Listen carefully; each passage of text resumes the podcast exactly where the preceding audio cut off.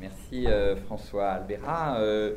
donc je, je voulais retracer ici 20 ans de, recherche euh, qui m'ont euh, mené de la plongée dans les vieux cahiers euh, du cinéma en 1990 pour l'écriture d'une histoire et dans les archives des cahiers du cinéma, les quelques archives qui pouvaient subsister. On était dans un moment où les, fonds d'archives étaient beaucoup moins répertoriés et classés, même s'ils ne sont jamais assez qu'aujourd'hui. Euh, donc pour l'écriture d'une histoire des cahiers du cinéma qui est parue en 1991, à la publication euh, en mars euh, prochain d'un Godard chez, chez Grasset, qui est une biographie d'un voisin de, Lausanne. Donc je voulais faire cela en, essayant de, de mettre en relief deux, deux, je dirais deux deux tentatives euh, qui ont été euh, les miennes pendant ces 20 années de, recherche. Euh, c'était d'une part de, je dirais, de cette idée qu'il fallait relire les textes, et les relire au sein du, champ du cinéma, c'est-à-dire la manière dont ces textes ont été, ont fait irruption dans ce champ du cinéma, donc en l'occurrence plutôt des textes des années 40 aux années 60. Euh, et mm, je pense que l'exemple qui est peut-être le plus éclairant hein, sur cette relecture des, textes et pour les, sortir en quelque sorte d'un panthéon qui était assez fermé, assez clos et assez euh, dont la clé avait été jetée un petit peu depuis quelques années. Euh, c'est par exemple ce qui s'est produit, pour prendre un exemple, un micro-exemple, sur la citation bien connue qui ouvre Le mépris, euh, de, le film de Jean-Luc Godard. Le cinéma, disait André Bazin, substitue à notre regard un monde qui s'accorde à nos désirs. Le mépris est l'histoire de ce monde. Et euh, en relisant effectivement euh, les textes de l'époque, on a pu. ça, c'est ce qui est intéressant, c'est que c'est devenu une sorte de jeu collectif de passer d'un d'un chercheur à un autre qui pouvait amener peu à peu sa, sa, sa pierre à l'édifice à, voir que c'était d'une part euh, euh, à essayer de s'interroger sur le sens de cette citation, hein. ensuite à voir euh, que ce n'était pas une citation d'André Bazin, ensuite à voir que c'était plutôt une citation de Michel Mourlet dans, dans un, de ses écrits assez sulfureux des cahiers du cinéma, etc. etc. Donc de, remettre en cause, en quelque sorte, par une succession de relectures successives, un, texte qui pouvait ici être, devenu une sorte de texte canonique, euh, cette citation à l'entrée du, mépris, une sorte de fétiche même euh, du, cinéma, de la cinéphilie. Euh, la deuxième tentative qui a été celle que j'ai essayé d'entreprendre durant ces, ces, 20 ans, c'était, on en a déjà parlé un petit peu, l'évoquer, l'idée de à la fois de relire des textes, mais de les euh, réinterpréter euh, en les plongeant dans un contexte euh, qui était un contexte essentiellement politique, social, culturel, souvent assez dynamique, assez effervescent, celui des années 40, 50, 60. donc là, une position qui était plus celle d'un de cet héritage des méthodes de, l'historien, dira de l'historien de la culture, l'historien de l'histoire culturelle, qui euh, évidemment se méfie de cette lecture euh, absolue, euh, essentiellement, je dirais, formaliste des textes pour la replonger dans un contexte historique. là, pour prendre un exemple, je pense que la, lecture que j'ai pu faire de la politique des auteurs était justement celle de l'idée de, sortir ce, concept qui était devenu une forme là aussi de, clé euh, d'un panthéon, de clé dogmatique, de, sortir cette, expression politique des auteurs euh, du panthéon des auteurs pour la replacer dans le contexte de son invention et de, son utilisation, je dirais, stratégique, euh, notamment par euh, François Truffaut et les cahiers du cinéma dans les années 50, pour en retrouver toute la portée, je dirais, euh, politique. Le mot important dans politique des auteurs, c'est évidemment politique, au sens d'une politique du cinéma, mais aussi une politique au sens d'un choix politique, d'une forme de désengagement de la critique par rapport à, euh, aux engagements euh, des, camps adverses. Donc il y a, euh, ici une, volonté de, je dirais, de réinterpréter les textes en les plongeant dans un contexte historique qui est, me semble-t-il, à la fois quelque chose que j'ai essayé d'illustrer et le propre de tout historien sérieux et rigoureux du, cinéma. Donc, euh, passage, je dirais, du Panthéon euh, au livre ouvert, ouvrir, réouvrir les livres, réouvrir les revues, réouvrir les, journaux, euh, et puis passage de ce livre ouvert à sa lecture dans la société d'un temps, de son temps, qui, en deux mouvements comme ça, a été un petit peu ce que j'ai voulu pratiquer durant ces, ces 20 ans. Mais euh, en travaillant, en essayant de réfléchir à ce que j'allais proposer ici, euh, je me suis dit que j'allais être aussi un mauvais élève euh, en essayant, je dirais, en, essayant de placer ces idées autour d'un cas concret, d'une sorte de, et là, je retrouve euh, quelque chose qui a été euh, regardé avec un certain euh, scepticisme, même et à juste titre, une, individualité. Donc là, c'est vraiment le mauvais élève au sens où et quelle individualité, puisque je voudrais parler de Jean-Luc Godard, critique de cinéma.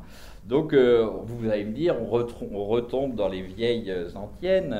Godard, on connaît. Godard, critique de cinéma tout le monde l'a, tout le monde l'a lu. Or, je pense que non. Euh, il s'agit, euh, avec l'idée évidemment de peut-être de redevenir un bon élève, de, de, montrer que dans le Godard critique, il y a une relecture possible à faire, euh, tout simplement en réouvrant les textes hors du Panthéon.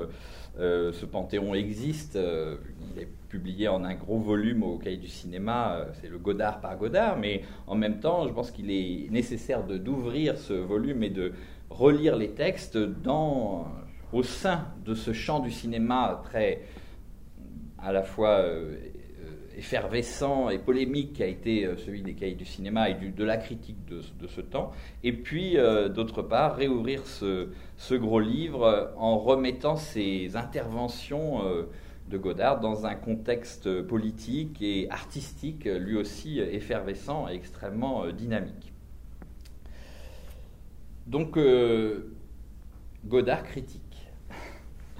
L'usage euh, godardien du récit autobiographique veut que dans le, fragment consacré à son propre rôle de critique de cinéma, le bémol soit de rigueur. Il aurait été, dit-il, un des moins doués de la bande des cahiers. Je me trouvais, beaucoup moins bon que certains autres, je faisais une sorte de critique d'humeur qui me faisait exister culturellement. Truffaut était le meilleur critique, Romer était le plus universitaire et Rivette donnait la ligne. Souvent en retard d'un combat critique, plutôt suiveur que prophète, je cite de nouveau, moi j'ai toujours écrit après les autres, j'ai toujours laissé les autres faire d'abord. S'il ne faut pas prendre trop au sérieux ces souvenirs en creux, car la part critique fut essentielle dans la formation et l'existence de, Godard, il n'en demeure pas moins que le cinéma n'est entré que tardivement dans sa vie. Les films n'ont pas regardé son enfance, tandis que Truffaut, Rivette, Godard ont vécu adolescents leur passion cinéphile. Chez Godard, le cinéma est venu après. Si le souvenir des premiers films vus remonte à 10 ans, à Vichy et dans deux salles de Nyon, l'engagement cinéphile prend effet vers 17 ans, une fois monté et installé à Paris, afin de préparer un baccalauréat au lycée Buffon qui ne le motive guère. Le cinéma vient tard car il a pour Godard la saveur d'un interdit. Sa famille ne prend pas l'écran au sérieux si elle adule au contraire la bibliothèque, le cabinet d'écriture, l'atelier du peintre ou le salon de musique. Je n'ai jamais voulu qu'il fasse l'IDEC, précise ainsi le père, Paul Godard, dans un entretien en 1964, à partir de 17-18 ans, il a voulu faire du cinéma, il a voulu vivre sa vie en suivant ses idées, il a vécu hors de notre famille. Phrase condescendante pour le septième des arts, où l'on comprend que la famille Godard a vécu un, temps ce choix comme une déchéance bohème chez le fils aîné. Plus encore, un danger pour un rejeton qui allait forcément en pâtir. Pour eux, dit Godard, j'ai commencé à être nulle part. Nulle part, mais dans un espace de résistance, en rupture avec l'héritage familial, une forme de contre-culture par la marge et le mineur que le jeune, jeune homme recherche avec avidité en ce temps d'émancipation. Cette impression d'aventure en terrain étranger, marquée par un mélange d'anxiété et de fierté autodidacte, se manifeste par une passion boulimique, lire des livres par centaines à toute vitesse, voir des films par milliers en rattrapant le temps perdu, comme s'il fallait se constituer une culture érudite et imparable avec des objets qui pour beaucoup étaient alors méprisés et euh, illégitimes. La légitimité euh, refusée ne sera conquise que dans la transgression, tel un blitzkrieg cinéphage. C'est sans doute aussi pourquoi euh, cette cinéphilie compulsive, née relativement tardivement, s'empare à part égale des films et des écrits sur le cinéma. De tous les jeunes Turcs des cahiers du cinéma, Godard est le premier à parvenir à maturité critique pourvu d'une culture littéraire classique, picturale, musicale poussée, mais également d'une culture critique, en plus d'avoir vu des milliers de films entre 47 et 59, il a lu c'est en lisant que le jeune homme comprend que le cinéma est un art, autant qu'en voyant des films. Esquisse d'une psychologie du cinéma, on l'évoquait ce matin, de Malraux par exemple, texte publié dans la revue Verve en 1940, que Godard emprunte à sa mère, emporte avec lui à Paris à la fin des années 40 et qu'il annote attentivement. De même, il vole ici à la bibliothèque de Lausanne le journal de tournage de La Belle et la Bête de Cocteau, livre et fétiche initiatique qu'il gardera euh, toute sa vie avec lui. Par une amie de sa mère, il entre en contact au printemps 1948 avec la Revue du cinéma, co-dirigée par Jacques Doniol Valcroze, journaliste et critique d'origine genevoise. J'ai vraiment découvert le, le, cinéma à 17 ans, dit-il, par la lecture de la Revue du cinéma, qui m'a laissé entrevoir un nouveau monde, la notion d'un sentiment, d'un continent artistique dont je n'avais pas entendu parler auparavant et que j'arpentais soudain grâce à la lecture des explorateurs qui le décrivaient. Le cinéma participe ici d'un imaginaire exaltant de l'aventure, de la découverte, et dans la revue du cinéma, Godard lit des textes qui le marquent, notamment celui de Maurice Scherrer, de 10 ans son aîné, Le cinéma, art de l'espace. Scherrer, c'est-à-dire Romer, a écrit le premier article, dit-il, de ce qui a été pour moi, pour nous, la prise en charge du cinéma moderne. C'est le premier texte à avoir eu une grande importance pour tout le monde, car il proposait une définition du cinéma comme un art de la mise en scène, un art du mouvement des corps dans l'espace. Ce qui, ce qui l'encourage à proposer un texte dans cette même revue, mais il est refusé en comité de lecture par André Bazin et Jacques doniol Vacrose. Il est certain que Godard cherche non seulement à se forger une culture de cinéma par les lectures et les visions, mais envisage aussi, très vite, d'écrire sur le cinéma, témoignant des aspirations critiques de la nouvelle génération. C'est donc plutôt dans la Gazette du cinéma que Jean-Luc Godard publie ses premiers textes à 19 ans, 12 articles entre juin et novembre 1950. Il n'est, en se faisant, ni plus précoce que les autres cinéphiles, ni moins, a sans doute vu autant de films, mais lu peut-être davantage de livres, et dans son tout premier texte sur la maison des étrangers de Mankiewicz, dans le numéro 2 de la Gazette, en juin 1950, il se pose d'emblée avec une belle assurance. Je cite euh, ce premier paragraphe. Un jour, nous sommes allés admirer l'une des dernières productions d'Ernst Lubitsch. Il s'agissait de Dragon Week, film curieux où l'on voyait des personnages du mélodrame se stéréotyper avec hauteur, H entre, parenthèses hauteur, et adopter une gesticulation solennelle que seule la rigueur d'un William Wyler imitera parfois. Les récents passages sur les écrans parisiens de The Ghost of, Madame, of Mrs. Muir, A Letter to Three Wives, House of Strangers suffisent à faire de Joseph Mankiewicz l'un des plus brillants des metteurs en scène américains. Je ne crains pas de lui accorder une place aussi importante que celle tenue par Alberto Moravia dans la littérature européenne. Avec ce premier euh, paragraphe, commence la vie publique de Jean-Luc Godard. On y trouve des références nombreuses, une mise en scène de soi en juge suprême du goût, le jeu de mots auteur-auteur destiné à durer et qui en appelle à l'un des concepts clés de la critique moderne de cinéma, une certitude émise au nom de l'histoire du 7e art et une comparaison littéraire affirmée avec l'assurance de celui qui a lu ses contemporains, Mankiewicz, Moravia. Dans le même texte, le mot auteur revient encore deux fois, de même que d'autres références littéraires, Breton par exemple, et quelques jugements assénés sur les acteurs, la mise en scène, la narration, l'aspect un peu artificiel du cinéma de Mankiewicz et la manière la plus élégante de monter dans une voiture pour un séducteur. Ce n'est pas un premier artiste modeste, article modeste, sentant l'initiation ou l'imitation, mais le texte d'un jeune homme qui se veut d'emblée critique de cinéma. Le second texte conséquent de Godard, pour un cinéma politique, dans le numéro 3 de la Gazette, en octobre 50, confirme cette ambition et révèle un assez surprenant chantre lyrique du cinéma stalinien. Il existe là une volonté de prendre ses lecteurs et ses amis à contre-pied, stratégie, je dirais, du contre-pied qui est propre à, tous ces, jeunes gens qui, écrivent sur le cinéma. Il s'agit d'abord de surprendre. Godard, à partir d'un certain nombre de films soviétiques vus dans le Capharnaüm du ciné-club du quartier latin, euh, chante la beauté des corps, le lyrisme des mouvements, l'énergie vitale d'un cinéma qu'il juge sur le strict plan formel. C'est là où il se différencie évidemment de Sadoul. Le critique va plus loin dans l'effronterie quand il assimile en un tout le cinéma de propagande et fait l'éloge de l'autre bord, ce qui d'un point de vue strictement formel revient sans doute au même, mais qui d'un point de vue politique est extrêmement provocateur, surtout à cette époque, les plans sensationnels de Leni Riefenstahl, ceux de Hitler Junge Quex, un film de Hans Steinhoff, ou encore, je cite, la maléfique laideur de Der ewige Jude. C'est au nom de cette esthétique de l'engagement, de cet art de la contrainte, de la joie fasciste, je cite, qui s'inscrit sur le sourire désorienté d'un petit garçon, que Godard déplore la gratuité et la vanité du cinéma français, auquel il, il enjoint de prendre une leçon d'épopée, je cite, cinéaste français qui manquait de scénario, malheureux, comment n'avez-vous pas encore filmé la répartition des impôts, la mort de Philippe Henriot, la vie merveilleuse de Daniel Casanova? Un coup à droite, le pamphlétaire collaborationniste Henriot, un coup à gauche, la résistance communiste Casanova. Godard brouille les cartes, pratique l'amalgame idéologique et cherche surtout à choquer le bourgeois et l'intellectuel de gauche. Le jeune homme s'inscrit là dans un contexte intellectuel et politique essentiel, celui d'une jeune droite hussarde qui s'affirme de façon provocatrice et virulente en temps de guerre froide.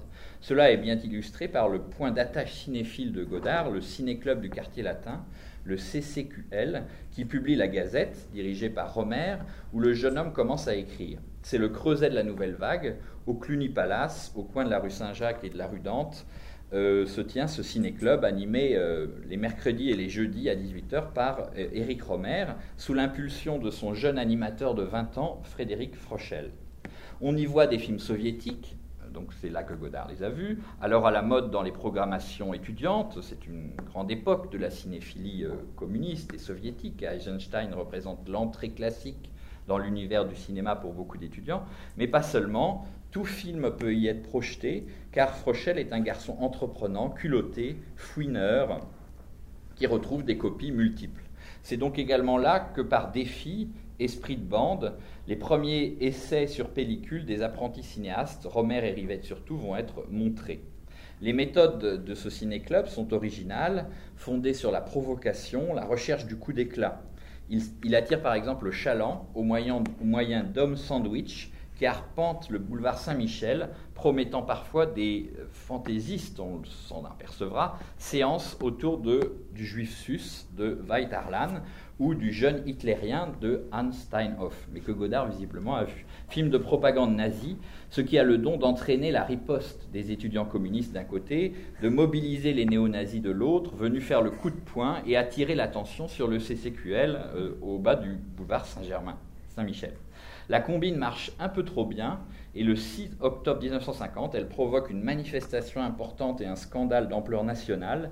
Des centaines d'étudiants d'associations juives, de vétérans de la guerre, d'anciens déportés, de militants communistes se sont déplacés, campent devant le cinéma et exigent l'interdiction d'une projection annoncée du juif sus. La semaine suivante, à l'Assemblée nationale même, un député interpelle le ministre de l'Intérieur en demandant, je cite, l'arrêt de ces provocations qui en appellent ouvertement aux temps les plus sombres, et formule le souhait d'une enquête sur le ciné-club et ses ressources.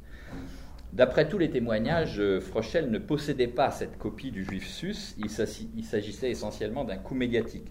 Mais il est en même temps tout à fait révélateur d'un temps où il où cette euh, frange, je dirais, de la cinéphilie veut sentir le soufre. C'en est, fini d'ailleurs bientôt des projections de ce ciné-club qui est interdit, ainsi que donc ses activités cinéphiles, dont euh, la publication de la Gazette du cinéma. Alors, quel critique Jean-Luc Godard veut-il être à 20 ans quand il écrit ses premiers textes? L'une des premières pièces d'archives euh, que j'ai trouvées en écrivant cette biographie le, concerne, euh, et le concernant nous renseigne sur ce point. Il s'agit d'un questionnaire sur la critique euh, rempli par le jeune homme sur du papier en tête de la Gazette du cinéma. Ce genre de questionnaire dont tu parlais ce matin Qu'est-ce que c'est qu'être critique? Comment? Pourquoi? Euh, Quelles sont les, caractéristiques du, critique? Les courts commentaires de Godard, presque des aphorismes, renforcent le caractère essentiellement décalé, non conformiste, parfaitement érudit et fondé sur une analyse quand même en profondeur des films, un jugement de gauche et cet étrange intellectuel. Je cite, La critique cinématographique doit avoir le jugement sûr, autrement dit peu de malice dans le raisonnement. Un film n'est jamais tant en avance sur la critique que celle-ci toujours en retard sur lui. La critique n'a guère d'influence que sur les mauvais cinéastes. Je pense que la critique ne peut en aucun cas couler un film qu'elle est. Autant de considérations à rien désabusé, mais toujours parfaitement formulées. Le jeune homme ne croit en rien, surtout pas au pouvoir du critique, mais il le dit avec style. En avril 1951, quand sont fondés les cahiers du cinéma, Jean-Luc Godard dans sa 20e année, à la fin de sa 20e année, revient d'un voyage de plus de 5 mois en Amérique latine. La Gazette du cinéma, on l'a dit, s'est arrêtée. L'apprenti euh, critique cherche à exercer ses talents. La prise d'assaut des cahiers ne tarde donc pas à devenir l'objectif numéro un de sa bande, la bande cinéphile laissée orpheline par l'arrêt de la Gazette et du ciné-club du quartier latin. Cet assaut bénéficie du travail critique et de l'aura intellectuelle de Maurice Scherer, Romer, celui-ci est en effet incontournable au début des années 50 pour toute revue de cinéma et commence à écrire dans les cahiers en juin 1951 au numéro 3. Astruc a observé euh, cet entrisme de la bande de, Romer avec un certain amusement. Il, le décrit avec, euh, beaucoup de, de justesse, euh, je trouve. Doniol rédacteur en chef, Doniol Valcroze, était un protestant qui avait dans la tête une horlogerie suisse et un cœur naturellement tourné vers la gauche. Il avait affaire à une double opposition, l'une de droite, incarnée par Éric Romer et moi-même, qui charrions dans nos veines l'amour du style, et une opposition de gauche que Cast représentait à lui seul, défendant les films soi-disant sociaux et engagés, dénonçant l'hypocrisie sociale et raciale. André Bazin, notre conscience à tout, à tous, servait de médiateur. On retrouve ce rôle dont on a parlé tout à l'heure. Ses avis étaient unanimement respectés et Doniol s'arrangeait pour confier les comptes rendus des films à ceux qui les avaient aimés. Mais bientôt déboulèrent dans nos rangs, comme cachés, puis lancés les uns à la suite des autres par Romer, de jeunes chiens dans un jeu de quilles qui allait donner au cahier du cinéma leur véritable dimension, c'est-à-dire annoncer l'apparition d'un nouveau cinéma. En janvier 1952, Jean-Luc Godard sort effectivement du gang Scherer, euh, comme on l'appelait, ou de cette certaine école, ou de l'opposition de droite, selon Astruc, pour écrire son premier texte dans le numéro 8 des Cahiers du cinéma. Euh, ce premier texte n'est cependant guère mémorable. Éloge, il s'agit d'un petit texte sur un film américain, La flamme qui s'éteint, de Rudolf Maté, éloge du jeu américain, vif, précis, naturel, celui d'acteur bien entraîné. Il permet à Godard de régler quelques comptes d'emblée avec l'acteur qu'il déteste et, qui représente pour lui le surjeu à la française, théâtral, même s'il est parfois, plein d'entrain et de grâce. Euh, on sait qu'on a reconnu Gérard Philippe. On comprend à travers ce jeu de massacre euh, le critique évoque la laideur de Philippe et, lance Il joue bien, quelle erreur Les réticences de Doniol ou de Bazin, la polémique contre le cinéma français affleure sans cesse dans les textes des jeunes Turcs et s'en prendre à Gérard Philippe, c'est aller contre l'avis général des spectateurs hexagonaux, euh, du goût du public, comme on parlait de cela ce matin, et, et en se fâchant aussi avec une bonne part des cinéastes les plus puissants dans le cinéma français. Il y a là un risque pour la revue, euh, celui d'une certaine marginalisation, et Godard préfère à ce cinéma ayant pignon sur rue les petits films américains de série B, cet art modeste, simplement mis au service de l'action. Deux mois plus tard, celui qui signe alors Hans Luca publie un deuxième article dans les cahiers du cinéma, aux implications plus polémiques encore, puisque c'est un texte euh, à enjeu qui défend Strangers on a Train, l'inconnu du Nord Express, et fait donc rebondir dans les cahiers, une revue qui essayait de rester à l'écart un peu de cette polémique, les euh, polémiques, l'affaire Hitchcock, on l'appelait. Or, euh, Hitchcock est donc ce cinéaste sur lequel on se querelle dans la critique française. Il n'est pas encore entré au Panthéon, et certains lui reprochent son cynisme formel, son absence de profondeur, sa manière trop virtuose. Le titre de l'article de Godard, Suprématie du sujet, est d'ailleurs provocateur, car le jeune critique sait parfaitement que l'absence de sujet est précisément ce que beaucoup, et notamment son rédacteur en chef André Bazin, reprochent à Hitchcock. Avec humour, Godard finit d'ailleurs son article sur une note corrosive. Le lecteur aura remarqué que toutes les pointes de cet article étaient dirigées contre la rédaction en chef. On ne saurait être plus clair. Le jeune critique s'applique donc à montrer en quoi le sujet de Strangers on a Train est bien plus important qu'on ne pourrait le croire. Il n'y a pas plus ambitieux pour lui que de montrer la condition de l'homme moderne qui est d'échapper à la déchéance sans le secours des dieux. Hitchcock possède pour dévoiler, cela une virtuosité de la mise en scène qui en fait l'égal de Gans ou des Dreyer. Enfin, et c'est là que s'impose la grandeur d'Hitchcock, il serait pour Godard le vrai réaliste de la modernité au cinéma, en plaçant Hitchcock sur ce terrain, le jeune critique voit juste, en termes en tout cas de stratégie critique, car dans son, analyse, il applique à Hitchcock les théories euh, d'André Bazin, en fait, théories que le plus grand critique euh, français, je reprends un peu un lieu commun, mais en 1952, il est reconnu comme ça quand même dans le cinéma français, ne parvient pas à faire lui-même euh, donc euh, à faire correspondre ses propres théories avec euh, l'univers d'un cinéaste qui le déconcerte et, je dirais, le dégoûte presque ouvertement. Cet éloge d'Hitchcock ne passe bien sûr pas inaperçu. Pierre Casse, sur la gauche de la revue, réplique deux mois plus tard dans les cahiers mêmes. Je vois bien, dit-il, naturellement ce que cache l'éloge outrancier, sympathiquement hypocrite ou juvénilement paradoxal, une sorte de définition de Godard qui est juste d'une certaine manière un de ses premiers textes, de la manière récente d'Hitchcock par l'école Scherer. Le débat rebondit euh, ensuite dans les cahiers et on sait que euh, Bazin, jusqu'au dernier moment, va essayer de, de résister d'une certaine manière à la montée d'Hitchcock dans les cahiers du cinéma, apostrophant Godard en octobre 53 en s'appuyant sur Houston, cinéaste de gauche, engagé, critique de l'Amérique, je cite, Je n'en tiens pas moins la charge victorieuse ou même African Queen de John Huston pour des œuvres beaucoup plus estimables que L'inconnu du Nord Express, parce qu'enfin, le sujet compte aussi pour quelque chose. Avec ce texte, euh, donc sur Hitchcock, Godard n'est donc pas seulement monté au front, il est habilement parvenu à déplacer le débat sur un terrain où l'ensemble des jeunes Turcs vont finalement l'emporter dans les cahiers en tout cas.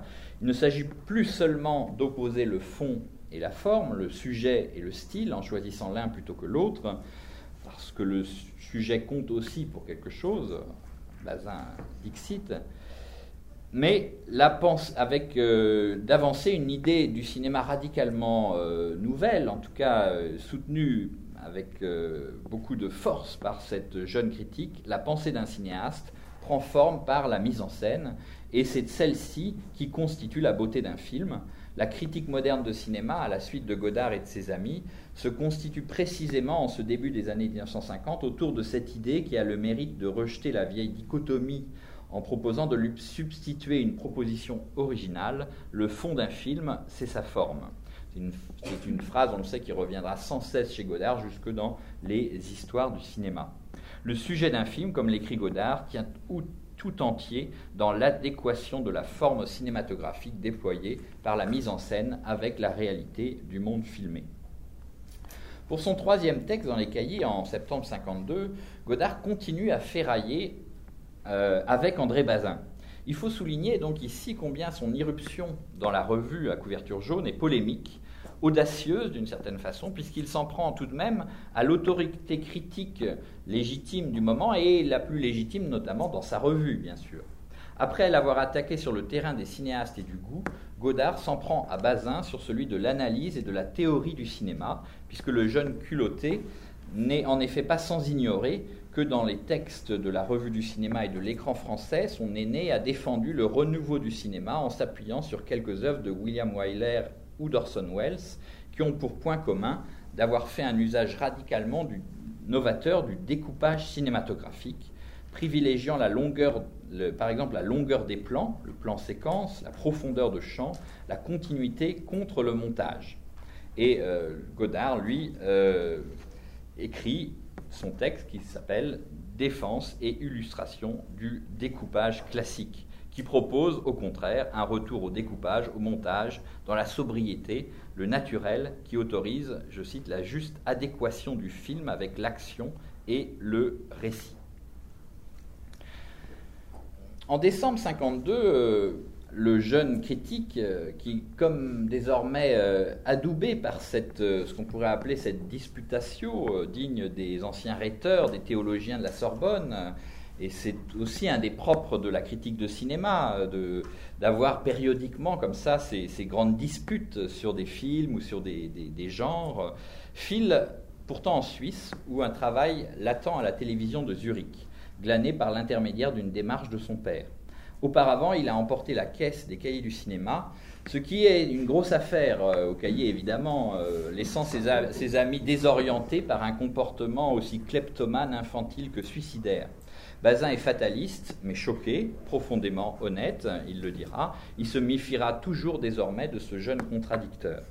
Jacques Doniol Valcroze et sa femme Lydie sont furieux, car cette lourde perte, dit-il, met, met un temps en péril la continuité même de la revue. Et finalement, c'est le, je dirais le, patron, celui qui, qui, tient les bourses, Léonide Keigel, qui apurera les comptes à la fin de l'année 1952, permettant au cahier de continuer. Le retour en cinéphilie, trois ans plus tard, passe par donc chez Godard une reprise des cahiers. Euh, Luc Moulet témoigne de façon assez euh, judicieuse du, retour de Godard euh, qui arrive comme ça, dit-il, revenu un jour comme ça, on m'a dit, tiens, tu vois, c'est Hans Lucas. Je le connaissais sous ce nom pour ses articles dans les cahiers, mais il commençait à dater. Il était assez secret, un peu sur la retenue. On le cataloguait plutôt comme un second rôle dans la troupe, ce qui le rapprochait de nous, les plus jeunes, de Givray, Beach ou moi. Il nous, intriguait, il nous intriguait par ses mystères, et dans ses articles, j'aimais beaucoup ses pointes à l'emporte-pièce, son art de la formule, qui faisait contraste avec un style généralement plus précieux, comme s'il faisait des rondes jambes.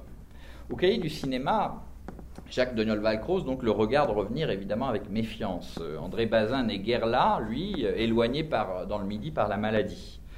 Mais le pouvoir a changé de main dans la revue, puisque les jeunes Turcs se sont imposés, et c'est bien sûr la chance de Godard qu'il a saisie.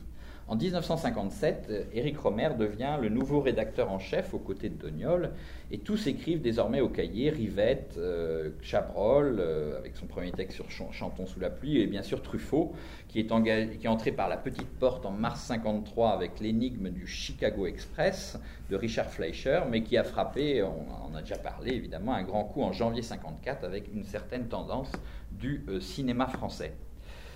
Godard profite de cette prise de pouvoir, évidemment, mais, et c'est intéressant, je pense, euh, pour illustrer ce qu'on pourrait appeler une forme de stratégie critique, on est toujours euh, dans les, travaux sur la critique, c'est toujours intéressant de voir comment les critiques se situent à l'intérieur de, ce champ euh, particulier qu'est la critique de cinéma, où est-ce qu'ils voient les forces et les faiblesses pour justement se positionner et positionner leurs écritures, leurs papiers. Donc il n'en doit pas moins se situer par rapport à ce nouveau contexte. Son retour au cahier se déroule sous le signe de la recherche d'une personnalité critique originale, un peu donc décalée par rapport à un groupe dont il ne souhaite pas être à la traîne. Si beaucoup de choses ont été écrites en son absence, donc il va chercher à en écrire d'autres. Et les premiers textes du retour de Godard sont en cela très intéressants car il va choisir le paradoxe.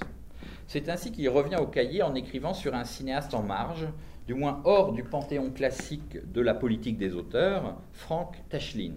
Ce dernier, avec La blonde et moi et La blonde explosive, n'a pas seulement lancé Jane Mansfield et sa poitrine hors norme, il n'est pas uniquement un auteur de la Fox, sur lequel Godard écrit par ailleurs des dossiers de presse, puisque on retrouve aussi toute une série de choses qu'on a dites. Godard, pour vivre, euh, était rentré grâce à Chabrol euh, comme attaché de presse à la Fox et écrivait au même moment. Euh, donc il écrivait dans les dossiers de presse euh, des textes sur Tachlin et dans les cahiers du cinéma d'autres textes sur Tachlin, ce qui est évidemment tout à fait intéressant de savoir ça.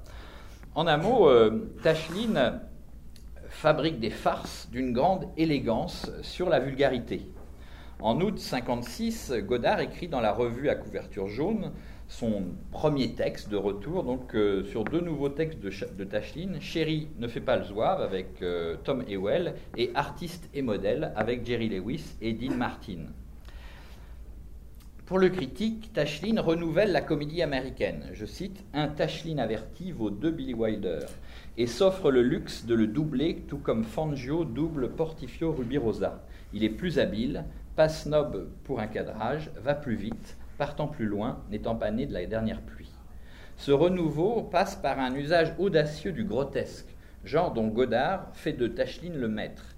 Le spectateur mal à l'aise rit tout d'abord d'un rire forcé, en éprouve de la honte, rit à nouveau mécaniquement, pris dans un impitoyable engrenage de stupidité, et finit par s'esclaffer parce que ce n'est pas drôle. Bref, un sommet de la bêtise, mais un sommet, au même titre que Bouvard et Picuchet. Godard revient donc en usant d'un registre nouveau pour les cahiers, l'amour du bizarre. Il choisit par exemple un autre auteur, un réalisateur français, Norbert Carbonneau, comme euh, tête, de, liste avec son, son, son, film Courte tête ou Au temps des œufs durs. Comique assez désinvolte, mais plutôt inventif, anarchisant, inégal, qui reste peut-être la véritable découverte de Godard. On peut encore découvrir. La critique pas toujours à, comme disait François tout à l'heure, elle n'est pas forcément à la traîne, euh, à légitimer des choses. Euh, euh, elle peut aussi faire des découvertes quand même. En tout cas, là, il y a une vraie découverte chez Godard, qui est Norbert Carbonneau. C'est une découverte relative, évidemment. mais en tout cas, ce qui est frappant, c'est qu'il y a chez lui cet éloge de l'imperfection de la rapidité d'exécution, de l'authentique plutôt que du bienfait, ce qu'il appelle évidemment très vite le ratage révélateur, qui est une des idées les plus novatrices et les plus paradoxales qu'on puisse lire alors dans les cahiers du cinéma, puisque ce goût du paradoxe, ce culte de l'écart dandy et provocateur, la compréhension aiguë d'une forme de moderne, puisque euh, toute l'histoire de l'art de ce moment-là montre que euh, le, dirais, l'avant-garde artistique se fonde sur ces mêmes valeurs du, mal fait, du ratage, de la rapidité, de l'imperfection.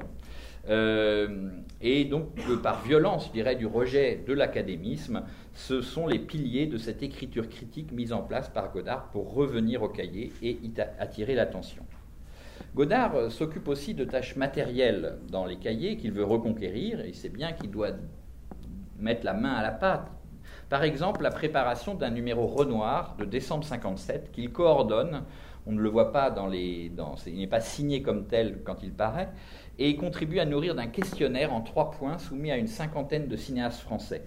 Il rencontre, afin de recueillir leurs réponses, de nombreux cinéastes qu'il n'aime pas, comme Autant Lara, Caillat, Delannoy, Denis de la Patelière, surpris de, venir voir, de voir venir à eux un jeune critique des cahiers du cinéma, mais qui ne l'accueille pas moins et qui, euh, euh, à son questionnaire. Mais Godard, évidemment, n'en pense pas moins. C'est une des caractéristiques de, la psychologie, comme en témoigne une quatrième question qui reste évidemment strictement confidentielle et qu'il a notée sur son carnet. Croyez-vous, pauvre crétin, que votre meilleur film vaille le moins bon film de Renoir?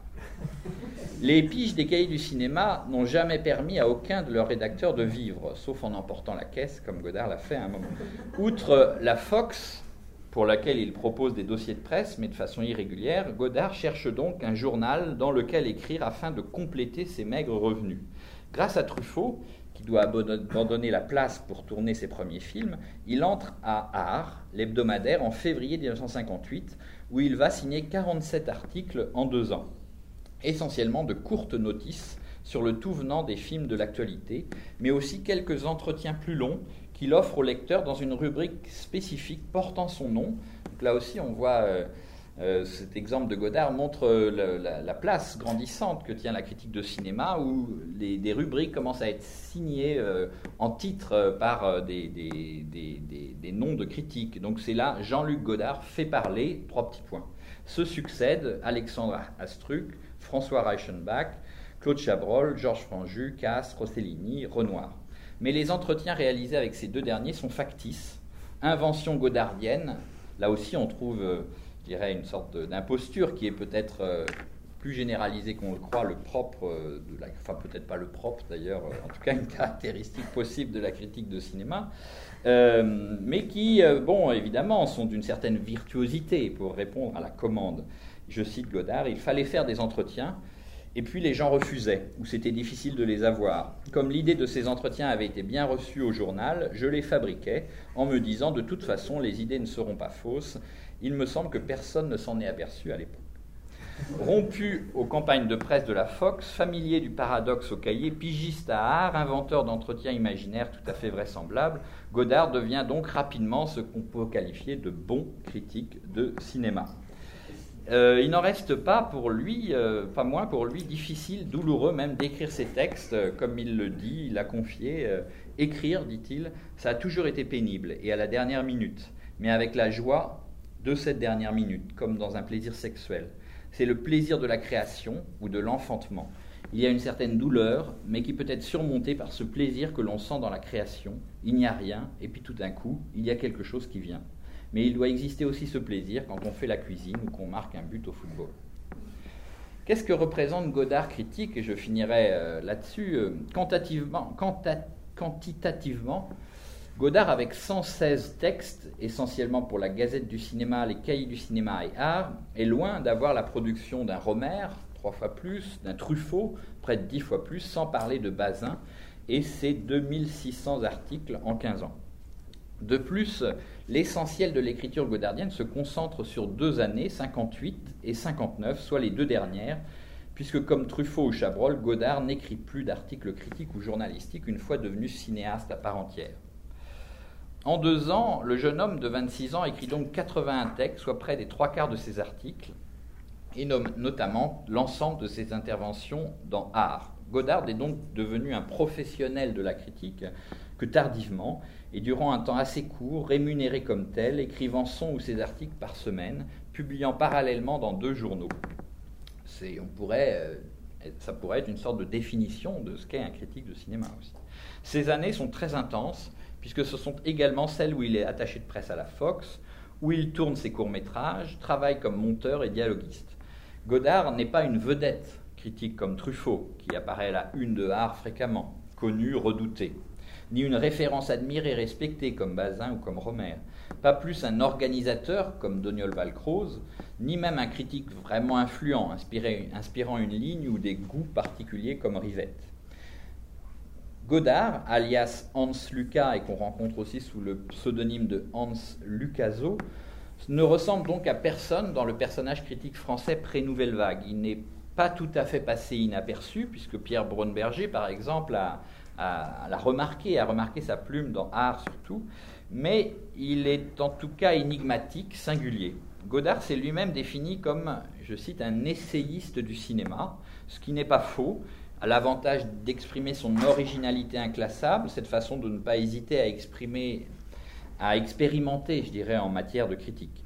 Mais cela ne recouvre pas tout à fait la diversité de ses interventions, car cette hétérogénéité caractérise l'écriture de Godard sur le cinéma, qui frappe par sa diversité, aussi bien celle des registres utilisés, critiques de films, essais théoriques, approches techniques, historiques, entretiens, parfois inventés de toutes pièces, compte, rendu de festival, billets, notes, photos commentées, cartes postales, même un télégramme publié dans les cahiers, que celle des longueurs de ces textes, de la notule de quelques lignes à l'article de 10 pages dans les cahiers ou enfin les tons empruntés, pamphlétaires, récits ou chroniques, admiration comme rejet, humour potage, profession de foi, affirmation morale ou annotation désinvolte, fétichisme libertin, analyse formelle. Sans parler des choix de films et de cinéastes, donc euh, on a vu l'hétéroclisme qui mène euh, d'Alfred Hitchcock à Norbert Carbonneau, en passant par euh, Vadim, Nicolas Ray, Ingmar Bergman, Bresson, Guitry. La palette est large. Qu'est-ce qui fait pourtant lien dans ces 116 textes critiques? Ils sont d'abord, on peut dire, l'œuvre d'un styliste. L'écriture de Godard ne ressemble pas à celle des autres critiques du temps, qui peuvent aussi être des stylistes, mais en tout cas, euh, il est impossible de la comparer, même je dirais plutôt de la confondre avec d'autres, si elle s'inscrit parfois de façon polémique dans un contexte qui peut être commun. Cette écriture est littéraire, parfois un peu empoulée, recherchée, même si jetée rapidement sur le papier. Euh, ce style a le goût de la formule. On le sait, Godard, euh, critique, possède l'art de la pointe, de l'aphorisme, presque du slogan, ce qu'on retrouvera évidemment dans son cinéma. Les exemples sont nombreux. Un cœur qui bat sans cesse entre le culte de l'absolu et le culte de l'action, la beauté et la splendeur de la vérité. Si mettre en scène est un regard, monté est un battement de cœur, rien que le cinéma, l'art en même temps que la théorie de l'art, la beauté en même temps que le secret de la beauté, le cinéma en même temps que l'explication du cinéma. Ce n'est pas du cinéma, c'est mieux. Pardon, ce n'est pas, ce n'est pas du cinéma, c'est mieux que du cinéma. Les travelling sont affaires de morale. Godard a dit son, amour de la formule qui remonte chez lui à la pratique enfantine du jeu sur les mots. Je cite J'ai un penchant pour l'aphorisme, la synthèse, le proverbe. L'aphorisme résume quelque chose en permettant d'autres développements. Comme un nœud, il pourrait être fait dans un autre sens. N'empêche que quand il est fait, le soulier tient. Ce n'est pas seulement la pensée, c'est la trace de la pensée si bien que, entre style littéraire, formule et goût du paradoxe, la figure préférée de Jean-Luc Godard est celle de la réversion, comme l'a pointé Marc Cerisvelo dans la, une des premières études un peu sérieuses consacrées au texte de Godard critique. Figure stylistique qui lui permet de faire revenir sur eux-mêmes les mots dans un sens différent. Par exemple, un film vrai, dit la publicité, je dis un vrai film. Ou c'est parce qu'il faut aimer pour vivre qu'il faut vivre pour aimer. Tous les grands films de fiction tendent au, documentaire, comme tous les grands documentaires tendent à la fiction. Ou encore, la grandeur de Montparnasse 19 est d'être non seulement un film à l'envers, mais en quelque sorte l'envers du cinéma. Ce qui annonce la célèbre réversion, la plus célèbre réversion godardienne de Vendeste, ce n'est pas une image juste, c'est juste une image. La réversion est l'effet de signature de Godard, la marque la plus constante, la plus reconnaissable d'un style fondé sur la surprise, le piquant, la réinvention, le contre-pied. Godard aime le paradoxe, dire noir quand c'est blanc et camper le plus souvent où on ne l'attend pas. Ce qui est également stimulant à la lecture des textes critiques de Godard est leur tendance à multiplier, euh, ce qui fait que ce sont des textes qui à la fois ont vieilli et en même temps restent euh, comme des, petits fétiches de la vie du temps, à multiplier les signes de l'actualité, du temps, les notations d'actualité, les allusions à la vie quotidienne du critique comme à celle de ses contemporains. En le lisant, nous apprenons ainsi que le critique travaille sur une machine à écrire Japy électrique, qu'il a voyagé peu auparavant à La Paz, y ayant vu coach de Max Ophuls, alors que la mitraille faisait rage et que les insurgés prenaient d'assaut le palais du gouvernement bolivien, qu'il vénère les voitures de sport, le ronron d'une Bugatti notamment, qu'il suit attentivement les pages de l'équipe, notamment le sport automobile, le football, que son club favori est le Honved de Pushkas, club de la grande Hongrie du football, qu'il déteste les Anglais en général, leur football en particulier, et par-dessus tout leur cinéma qu'il lit les bandes dessinées de François tous les jours, qu'il rejette le cidre rafistolé par Jean Villard, qu'il peut sauter une séance du Festival de Berlin, pas vu film espagnol Raison Rendez-vous Piscine Gretchen, et qu'il adore entraîner des filles au cinéma pour leur faire le coup du regardez-la, afin de leur coller un baiser sur la bouche en retour, technique de drague assez fruste, euh, illustrée à deux reprises dans Tous les garçons s'appelle Patrick au même moment. Godard, au, Romer, au même moment, célébrait dans le cinéma américain la grandeur d'une civilisation des objets, l'élégance des films hollywoodiens s'imposant à ses yeux dans leur capacité à, je cite, filmer la beauté dans la vie contemporaine. Godard parsème ses textes critiques de ces mêmes objets de la vie quotidienne, en y mêlant les filles de Paris et les voitures d'Amérique, les journaux du coin de la rue c'est presque l'affiche de notre journée. Et les machines à écrire, à faire du flipper, à faire du café, à musique, de la société de consommation naissante. S'il faut enfin, un dernier mot, dire caractériser le, style Godard, en tout cas le, critique Godard, je dirais qu'il est un moraliste. Comme il l'a dit dans une célèbre formule lors du débat sur Hiroshima, mon amour, publié dans les cahiers du cinéma en juillet 59, les travelling sont affaires de morale. Ce qui n'appartient qu'au cinéma, à savoir une manière de filmer, une mise en scène, des mouvements de caméra, des gros plans, des travelling, expriment à eux seuls une idée du monde, une, une vision politique, une morale. Ce n'est donc pas le sujet du film, son message, son discours qui parle, mais sa forme, uniquement elle. Faire un plan affreux, dégradant, obscène est un acte moral condamnable, bien davantage que de faire dire à un personnage des phrases provocatrices ou d'illustrer un scénario imbécile. Jacques Rivette l'écrira de façon magistrale, on le sait deux ans plus tard, dans la lignée de cette posture godardienne en condamnant un plan de Capot, film de Gillot Pontecorvo sur un camp de concentration qui esthétise en un mouvement de caméra brillant la mort d'une déportée. Cette morale du regard, cette éthique de la mise en scène, Godard l'a affirmé à de nombreuses reprises dans les textes critiques, notamment à propos de Nicolas Ray, qui est pour lui, je cite, le plus moral des cinéastes, ou encore dans son texte sur The Wrong Man d'Hitchcock, qui en même temps qu'une leçon de morale est à chaque minute une leçon de mise en scène. Jean-Luc Godard cherchera dans ses propres films à se montrer fidèle à cette morale du regard, mais ça c'est une autre histoire. Merci.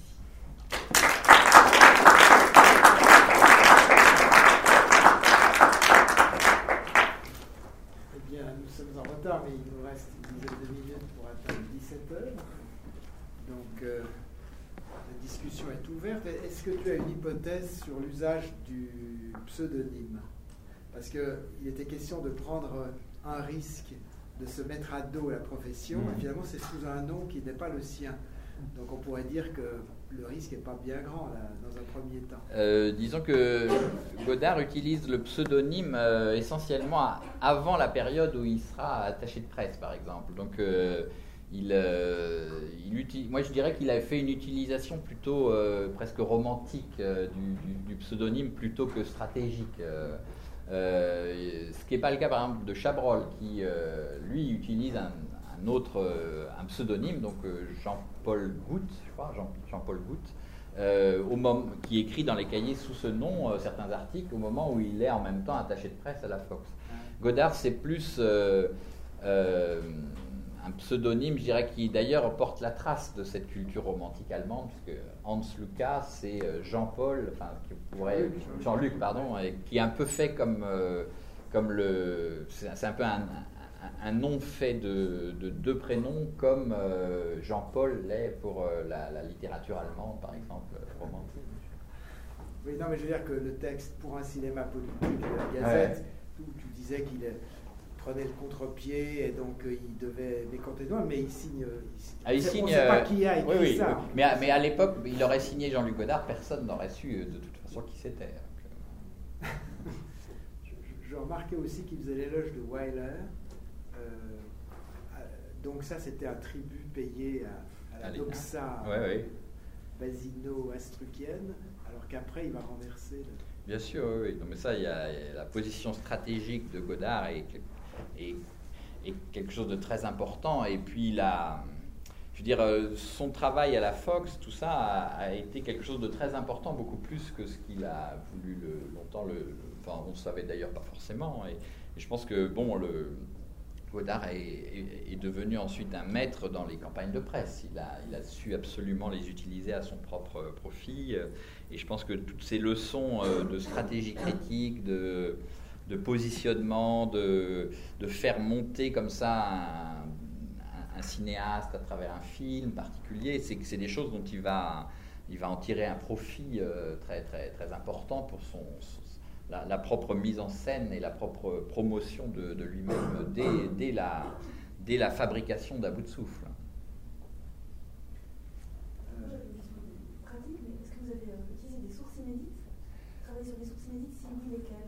Alors euh, oui, euh, j'ai essayé au maximum de, travailler sur des archives, donc qui ont, sont en partie connues, d'autres, parce que sur Godard, il y a eu beaucoup de choses qui ont été publiées depuis longtemps, mais par ailleurs, dans les recherches que j'ai pu faire, qui ont été des recherches, je dirais, presque d'enquête, de, hein, de reconstitution d'un puzzle Godard, d'un puzzle archivistique, d'une sorte de mosaïque, un corpus d'archives un peu comme ça en, forme de mosaïque.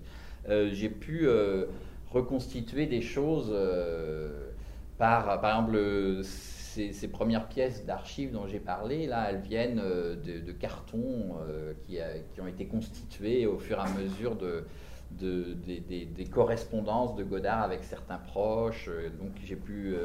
voilà, là, le, travail biographique sur Godard nécessitait quelque chose qui a été près de deux ans d'enquête auprès de, proches de Godard, de, recherche, évidemment dans des sources d'archives répertoriées, mais pas forcément seulement, euh, qui, permettent, euh, bon, j'espère, un, corpus d'archives qui n'existe pas de toute façon chez Godard lui-même, hein, puisque Godard, euh, Harold, a, a, gardé beaucoup de choses depuis qu'il s'y est installé en début de l'année 1977, mais avant toutes les archives de Godard, il, il, a, dit d'ailleurs, il les avait il disait qu'il les avait détruites. En fait, visiblement, il ne les a pas détruites, il les a euh, tout simplement euh, vendues à certains moments de, rupture, de crise, euh, à des brocanteurs, à des, gens qui venaient acheter ça un peu au, maître. Hein. Et donc, il se faisait un petit peu d'argent comme ça, notamment au début des années 70. Et bon, il se trouve par, là, c'est des travaux d'enquête, un peu de, recoupement on peut tomber, c'est des collectionneurs, sur euh, tout d'un coup euh, les archives, euh, cinq cartons d'archives du groupe Digavertov, voilà, qui, n'était jamais sorti. Bon, oui, voilà, ça c'est. Godard nécessite ce genre de, ce genre de, travail un peu préalable à, l'écriture biographique. Il fallait absolument, comme l'idée de ce travail n'était pas de faire un livre avec Godard, c'était de faire un livre avec en même temps, c'était de faire un livre sur archives. Moi, je suis un historien, je travaille sur archives, sur les textes, sur les archives, sur euh, maximum de documents possibles. Et donc, c'était, euh, ça supposait la réunion d'un corpus qui n'était pas donné d'emblée comme corpus. Voilà. Donc, c'est, alors, c'est forcément inégal, il y a forcément des trous, mais euh, il y a. Godard est suffisamment célèbre depuis longtemps puisque dès son premier film, il devient une vedette sur la scène culturelle. Donc, à part, très vite, en fait, les gens ont gardé euh, ce qui étaient les documents de travail ou les lettres ou les, les, documents qui émanaient de Godard ont été gardés beaucoup. Et donc après, c'est aussi, ça d'une certaine manière être historien, c'est aller à la recherche, euh, parfois séduire des gens pour, récupérer. Voilà, euh, travailler sur notamment Godard, ça supposait de gagner en toute. Euh, c'est pas, c'est, pas pour faire des, des, crasses dans le dos, hein, c'est simplement pour pouvoir écrire une histoire euh, de Godard qui soit la plus euh, archivistique possible. Quoi. Ultérieurement, toutes ces interventions qu'il fait à la télévision, on a tous en, en Oui, bien sûr. Est-ce que dans ces interventions, c'est une question, hein, est-ce qu'il parle forcément toujours de ses films ou est-ce qu'il il en arrive à parler aussi des films des autres hein? Est-ce que ça, ça pourrait rentrer justement dans un corpus critique? Est-ce que la critique, à ce moment-là, s'arrête, effectivement, comme vous l'avez dit, avec euh, les sans cesse textes? Ou est-ce que ces interventions médias hein, euh, peuvent hmm. aussi rentrer dans la critique? Je pense que c'est un corpus en, soi. C'est-à-dire que Godard parle assez rarement de ses propres films, en fait. Hein. Il parle. Euh, donc tout ce corpus qui concerne essentiellement. Enfin, ça commence dans les années 60 les années 70, il est quand même beaucoup plus euh, clandestin. c'est un, exil presque volontaire, enfin tout à fait volontaire, où il se retire du monde public. Hein. Euh, et par contre, il réapparaît dans les années 80 euh, en, en, jouant cette carte de façon très, très, très volontaire, très, très concertée chez lui, même presque de la provocation. il, devient un peu le bouffon le bouffon de ce qu'on appelle à l'époque, on parle du PAF, c'est le, paysage, voilà, c'est la naissance. Et Godard est contemporain de ça. Je dirais qu'il y a deux bouffons médiatiques qui s'imposent à ce moment-là, c'est Godard et Gainsbourg, et qui jouent à peu près sur les mêmes, euh, sur les mêmes, euh, sur les mêmes registres hein, de, d'être ce qu'il appelle lui le diogène de la communication, c'est-à-dire se mettre à cet endroit pour faire, pour gripper un petit peu le système médiatique, en profiter évidemment, et, euh, et par ailleurs c'est un très bon client et les médias l'adorent. Je veux dire, il y, a, il y, a, une sorte de cercle comme ça qu'on peut juger vicieux, mais qui fait que Godard est la télévision, mais au, deux sens du terme. Il la est et en même temps il est la télévision, EST, HAIT. Quoi. Donc, euh, euh, et donc c'est un corpus en soi. C'est-à-dire que c'est un corpus justement pour étudier la construction d'un personnage public de Godard. Je dirais que c'est moins un corpus critique au sens où il... Euh, c'est beaucoup plus des interventions sur des paradoxes philosophico-médiatiques, où il refait l'émission, vous savez, c'est des choses célèbres, où il refait idiot technicien de filmer comme ci, comme ça. c'est plutôt des interventions qui visent à brouiller les signes de la communication, à les subvertir, à les, et, donc à, composer un personnage reconnaissable de lui qu'un que, vrai corpus critique, même sur ses propres films. Godard est finalement assez peu exégète de ses propres films. Euh, et il, euh, en tout cas pas dans ce corpus-là. Par contre, euh, il y a beaucoup plus un corpus classique d'entretien à la fin, après chaque film, dans la presse, souvent dans la presse écrite, hein, la, grande presse ou la presse spécialisée, qui existe et qui est une sorte de continent en soi, euh, mais où Godard joue, disons, plus le jeu de... Il joue toujours ce jeu de la provocation dès les années 60, mais je dirais le, le corpus est plus, entre guillemets, utilisable comme corpus critique dans les années 60 que dans les années 80, où là, il, assez systématiquement, même dans les entretiens de la presse euh, écrite, euh, il, il, veut parler d'autre chose. Quoi. Voilà, il ne veut pas parler de ses films, ni des films des autres, ou alors euh, de façon très ronde-dedans, provocatrice, un peu à l'emporte-pièce, comme ça les numéros spéciaux, c'est l'animal album, il fait des numéros spéciaux dans les cahiers ah oui, oui, il a, il, a, il a un rôle comme ça de rédacteur en chef dans les cahiers. Il fait un numéro spécial des cahiers, il fait un numéro spécial de cinématographe.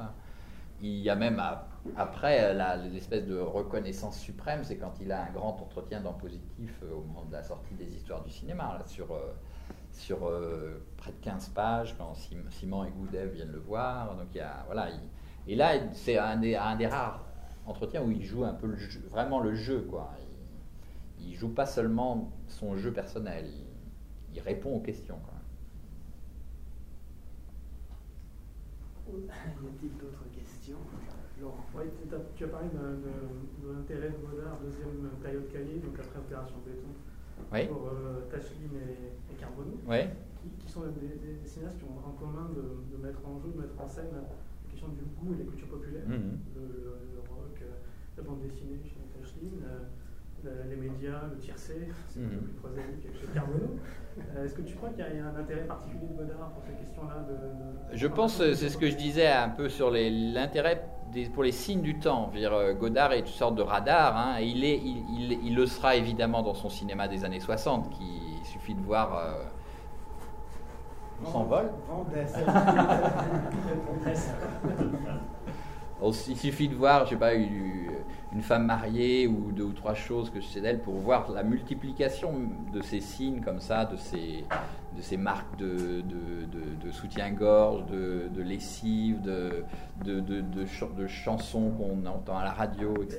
Est-ce que ça pourrait être une particularité par rapport aux autres Oui, par rapport aux autres, oui, tout à fait. Oui. C'est bon, l'amour de Godard pour la, les belles voitures, euh, tout ça, c'est quelque chose qui est présent dès les articles, hein, qui, est, qui, qui innerve un certain nombre de beaucoup d'articles qu'il écrit euh, sur ces signes comme ça très contemporains et qui est présent dès les premiers courts métrages dans, Tous les garçons s'appellent Patrick. C'est, le film est fait là-dessus sur les signes comme ça de, la société euh, au présent.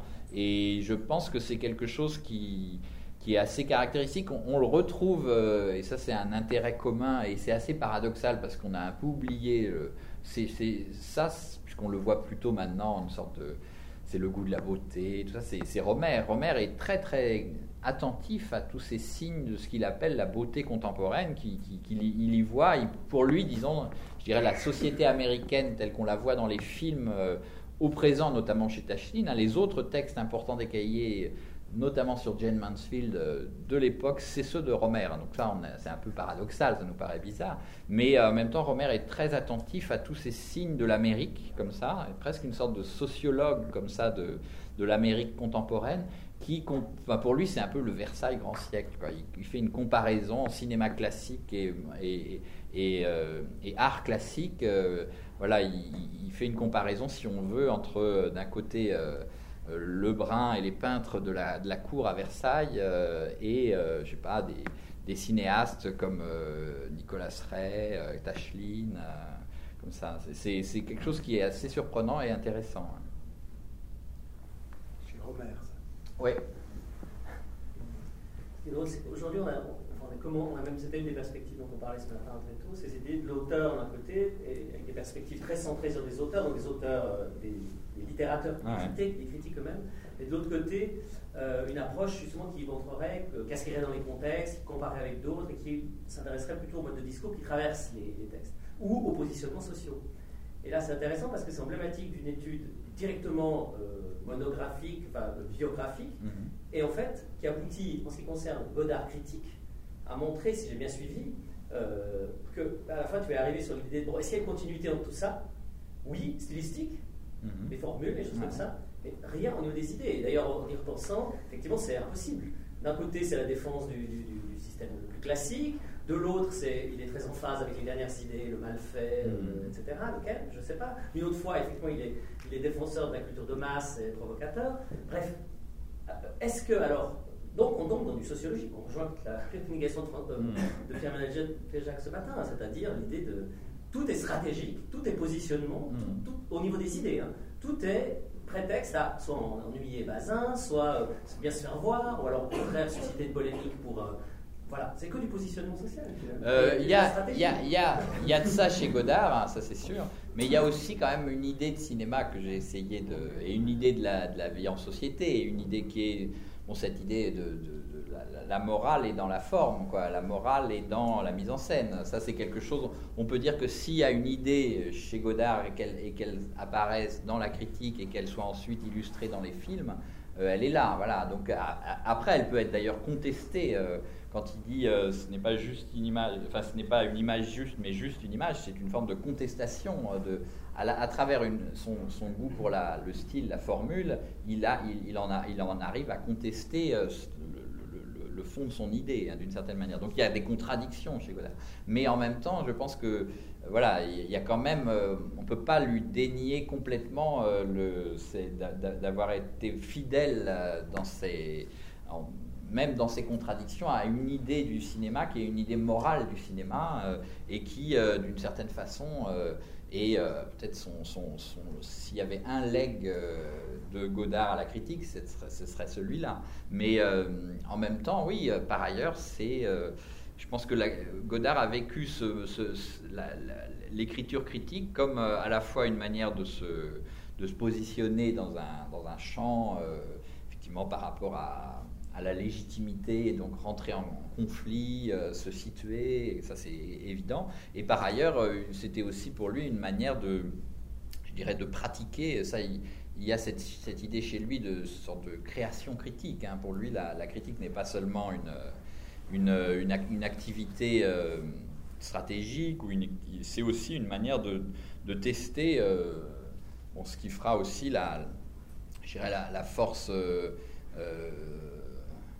presque dynamique de son cinéma, c'est-à-dire l'art du style, l'art de la formule, des choses comme ça qui, qui, gardera, qui peuvent être évidemment très agaçantes aussi, mais tourner au tic, mais en même temps, euh, c'est là et c'est là presque tout de suite, quoi, chez lui. Oui. Euh, François Bérard a rappelé tout à l'heure que vous étiez aussi 18e Oui. J'ai le même défaut. Euh, ce qui est intéressant, c'est que dans vos travaux sur la France des Lumières et de la Révolution, vous convoquez aussi des références au cinéma, notamment Godard. et dans votre thèse, Le corps de l'histoire, euh, quand vous faites l'éloge de ce que vous appelez la citation vive.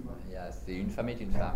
vous, convoquez Godard, ce qui est assez inattendu dans une thèse dirigée par Michel Weber.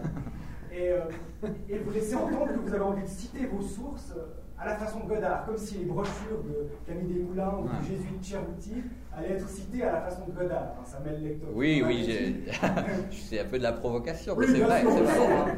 la première référence de la thèse, c'est Serge Danet, là aussi pas un dixitionniste patenté. Euh, mais euh, est-ce que vous pourriez en, dire plus, parce que c'est quand même une idée très intéressante sur euh, cette écriture de l'histoire qui intégrerait des citations qui, qui auraient un côté Godard, justement. C'est-à-dire, si je vous ai bien suivi dans votre introduction, c'est de faire de la citation une partie intégrante de l'écriture, de gommer ce que vous appelez les stigmates citatifs, hein, mise à, distance de la citation. Je ne vais pas jusqu'à les gommer. Je oui, les, atténuer oui, parce que... Vous parlez de ces petits pactes justifiés, etc. Oui, oui.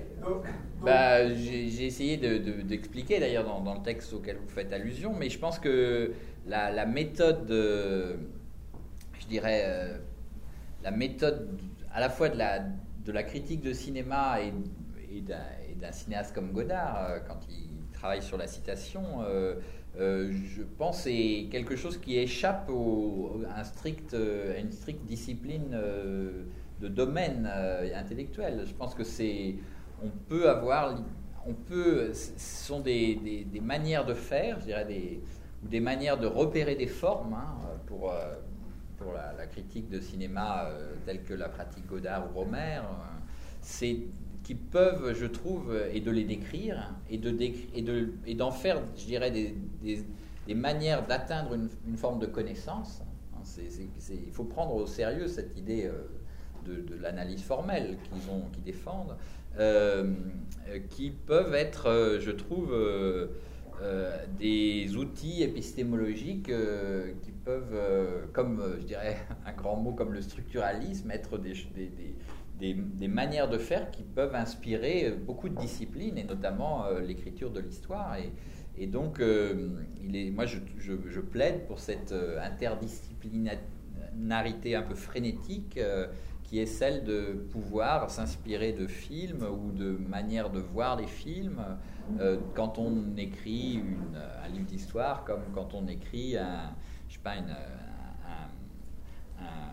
travail sociologique ou ou, autre, même quand on écrit de la fiction pour un poète. Euh, voilà, je pense qu'on on est, euh, est là devant je dirais une, méthode qui est, qui, qui, est presque donnée au travail intellectuel à ce moment-là, dans les années 50. Je trouve que je pense c'est un, un, moment très riche pour ça, euh, qui, qui, offre comme ça à des, à des chercheurs, à des écrivains, à des, à des historiens, des, des, manières de faire, des, dont ils peuvent faire eux-mêmes leur miel. Quoi. Voilà. Donc c'était un petit peu essayer d'illustrer ça. Et bon, pour le cas particulier de la, citation euh, dont vous parlez, euh, c'était l'idée que l'écriture de l'histoire, pour moi, elle, se, elle, peut se concevoir comme un montage de citations euh, et où le, bien sûr le travail de l'historien, c'est à la fois de partir dans les archives à la recherche de ces citations, c'est de les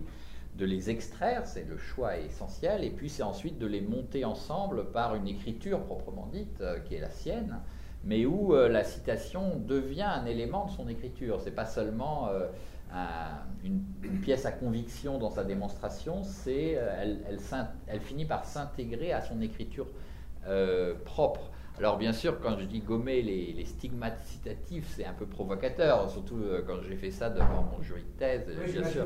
Voilà, mais, en même temps, euh, d'une part, je ne vais pas jusque-là, au sens où euh, tout est référencé et avec une certaine rigueur, même si toujours admiratif des, grandes impostures qu'ont pu qu'ont pu euh, pratiquer des gens comme Godard, en le faisant pas ouvertement, mais quasi. Et puis en même temps, euh, bon, je pense que c'est suffisamment riche méthodologiquement pour être tenté. Voilà, c'est cette idée. Est-ce qu'on ne pourrait pas, peut-être, en employant la méthode de Laurent Le Forestier, désingulariser Godard à cet égard et l'inscrire dans des tendances qui, euh, dans un temps immédiat, de l'époque où il inaugure ce type de pratique avec les citations ou avec la réécriture de choses qu'il emprunte, etc., le, relier au, situationnisme, sinon au lettrisme, et peut-être à plus long, à, à plus longue distance, hein, quelque chose qui part de Lautréamont et via les surréalistes. Euh, bah, disons, euh, d'une certaine manière, Aragon l'avait repéré. quand dans son livre qui s'appelle Collage, il y a un chapitre sur Godard, sur, sur l'usage de la citation oui, chez Godard. dans le livre, euh, disons un peu factice, qui est fait. Non, parce que c'est un rassemblement.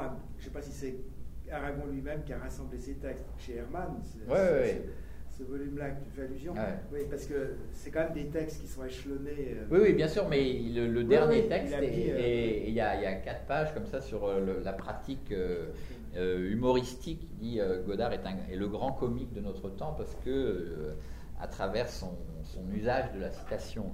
Donc oui, oui, moi je pense que moi je plaiderais toujours, comme viens de le faire ou Laurent tout à l'heure, sur pour l'idée de au maximum désingulariser, tout en gardant évidemment le, la, singularité d'un itinéraire. Je veux dire, Godard, il est, il est, il est très singulier. En même temps, c'est toujours beaucoup plus éclairant de voir cette singularité éclairée par des mouvements intellectuels. Oui, Godard et le, situationnisme, c'est absolument passionnant parce que c'est à la fois une sorte de grande querelle qui finit par euh, le, plus con des, le plus con des Suisses pro-chinois à la Sorbonne, qui est un, slogan situ. Euh, et, bon, en, faisant le travail, moi j'ai pu remonter la piste et voir qui avait écrit, comment, etc. c'est vraiment un, slogan, de fleuron de la, le fleuron de la, de la, de la de la réaction comme ça, de, l'anathème situe, et en même temps, euh, Godard est, est, très proche de,